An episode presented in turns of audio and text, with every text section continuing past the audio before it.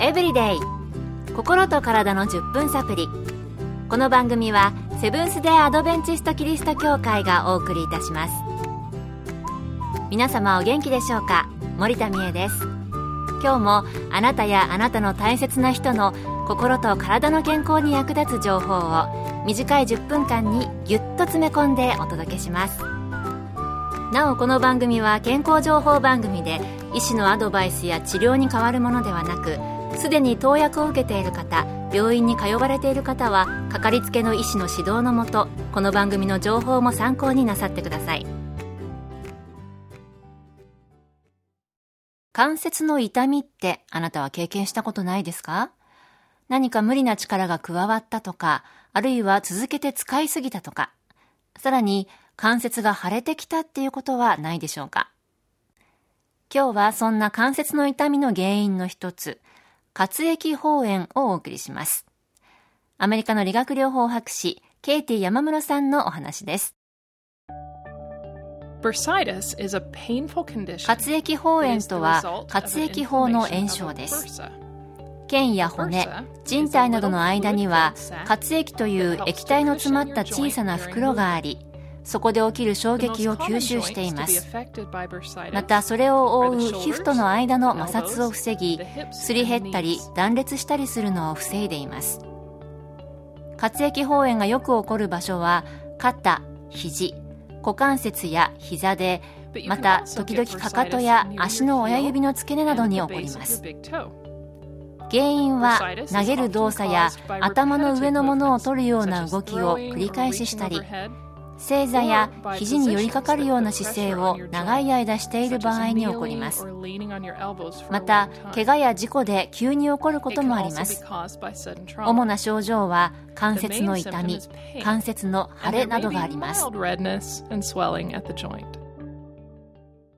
活液包炎っていうのは関節をスムーズに動かすのに重要な働きをしている活液が入っている袋。これが炎症を起こしてしまうものなんですね。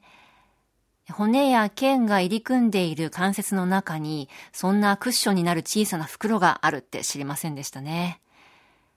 それでは、どのような人にリスクがあるのでしょうか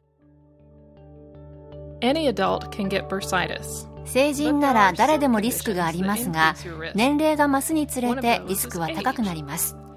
特に40歳以上になるとそのリスクがさらに高くなっていきます。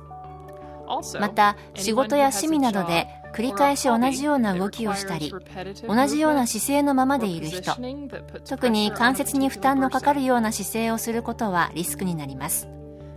例えばカーペット敷きタイル張り畑仕事ペンキ塗り楽器の演奏家などです。その他にも肥満なども股関節や膝の活液包炎を起こすリスクが高くなります。時々糖尿病や痛風リウマチなどが原因で活液包炎を起こす場合もありますうん、趣味なら少し加減をすることはできるかもしれませんが、仕事上、関節に負担をかける仕事をなさっている方は、調整するのがなかなか難しい場合もあるかもしれませんね。なんでしょう、両手交互にやるとか？あと私の知っている方はよく使う方の関節休ませるために仕事の時とオフの時とは右と左で使う体の部分を分けて使っている方いらっしゃいますね。健康エブリデイ。心と体の10分サプリ。この番組はセブンス・デ・アドベンチスト・キリスト教会がお送りしています。今日は関節の痛みの一つの原因になっている活液包炎についてアメリカの理学療法博士ケイティ山室さんのお話をお送りしています。それでは治療するにはどのようなことをするのでしょうか？活液包炎は痛みのある動きや繰り返しの動作や姿勢をしないことで自然治癒することが多いです。もし膝や股関節など足に活液包炎がある場合は歩行時に杖などのサポート器具を使って関節の負担をかけないようにすると早く治ります。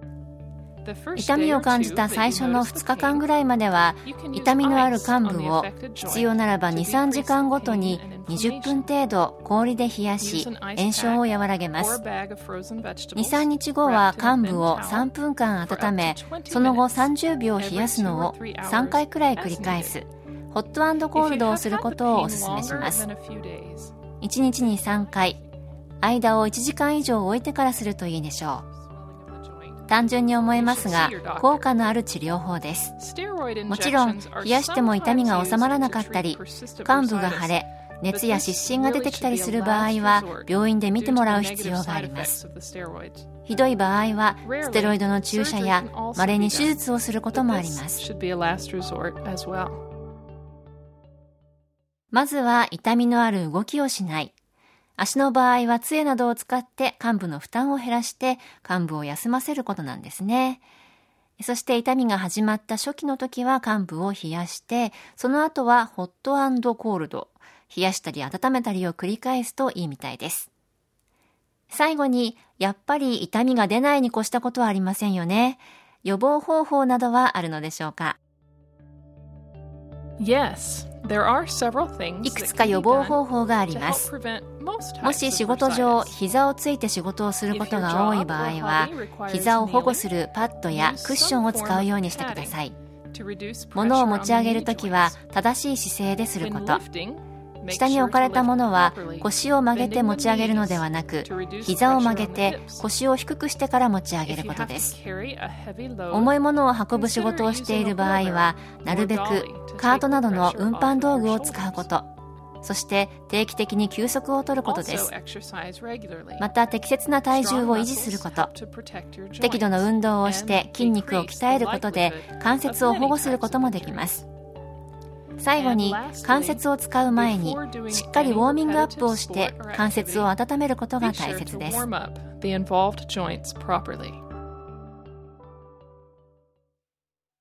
予防には関節を保護するためにパッドなどを使ったり物を運搬するときなどは運搬道具を使ったり重いものを持ち上げるときは正しい姿勢ですること、また適正体重の維持と筋肉を鍛えること、そしてウォーミングアップが挙げられていました。なってしまう前に予防すること大切ですね。今日の健康エブリデイいかがでしたか？ここで茂原キリスト教会があなたに送る健康セミナーのお知らせです。今回は心筋梗塞や脳卒中などのリスクを高くする脂質異常症について8月24日土曜日午後1時30分から千葉県茂原市のセブンス・デ・アドベンチスト茂原キリスト教会で開催します。講師は東京衛生病院健康教育科課長で栄養学博士の中本恵子先生。入場は無料です。詳しくは茂原協会健康セミナー茂原協会健康セミナーで検索。また茂原以外でも各地の協会で健康セミナーが開催されます。どうぞ番組ブログをご覧ください。健康エブリデイ。心と体の10分サプリ。この番組はセブンス・デー・アドベンチスト・キリスト教会がお送りいたしました。それでは皆さんまたお会いしましょう。Have a nice day!